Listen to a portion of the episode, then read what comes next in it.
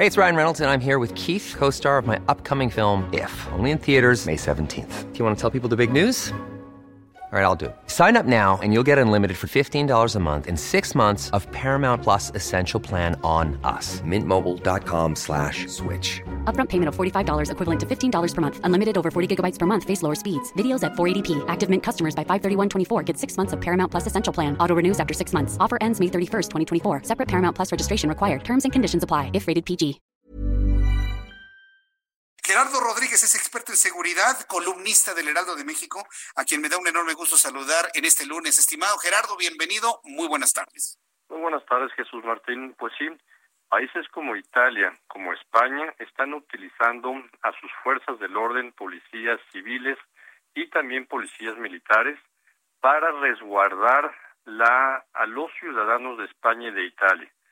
En Estados Unidos se ha desplegado también la Guardia Nacional en varios estados de la Unión Americana para evitar esto, que la gente no acate las instrucciones de las autoridades en materia de movilidad. También las Fuerzas Armadas de muchos países están apoyando en situaciones extraordinarias a las cuales no tenían que estar actuando en normalidad. En el caso de México, eh, pidiéndole a la ciudadanía que desaloje las playas, por ejemplo. Eso ya, ya pasó ahora en Semana Santa. México tiene eh, legislado la posibilidad de los estados de excepción. No están señalados como tal así en la Constitución, pero el artículo 29 sí prevé que el presidente de la República pueda decretar la suspensión de derechos y de garantías que son eh, todo el margen que te imaginas, puede ser desde movilidad, libre tránsito, comunicaciones, inclusive hasta la libertad de expresión, etcétera. Afortunadamente, eh, las convenciones internacionales y la reforma del 2011 en materia de derechos humanos, la reforma constitucional, restringe que el presidente de la República pueda eh, violentar derechos fundamentales, por ejemplo, el de la vida, la nacionalidad, etcétera. Pero hay otros derechos que sí pueden ser eh, disminuidos por un tiempo, por un plazo determinado.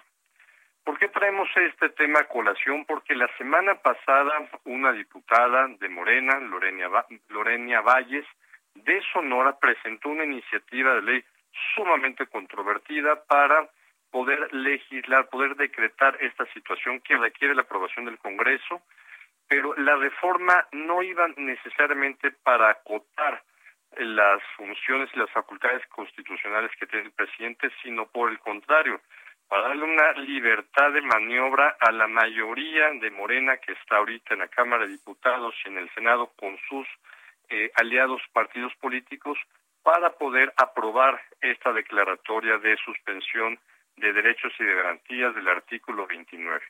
Lo que hay que decir, Jesús Martínez, es que el país no ha debatido con altura, con madurez, de que somos una potencia, una, economía, un país serio. No hemos debatido una ley reglamentaria del artículo 29. Los países democráticos como España, por ejemplo, establecen que tiene que haber controles parlamentarios, jurisdiccionales de las Cortes también para evitar que haya abusos por parte del Poder Ejecutivo en estos países. México no ha reglamentado este artículo 29, aunque fue una obligación de la reforma del 2011. México tiene ocho años dependientes de que no se aprobó, eh, no se ha aprobado esta ley reglamentaria que legítimamente le permite a países como España, como Italia, utilizar sus fuerzas del orden y que no violenten también los derechos humanos de manera generalizada. Jesús Martín.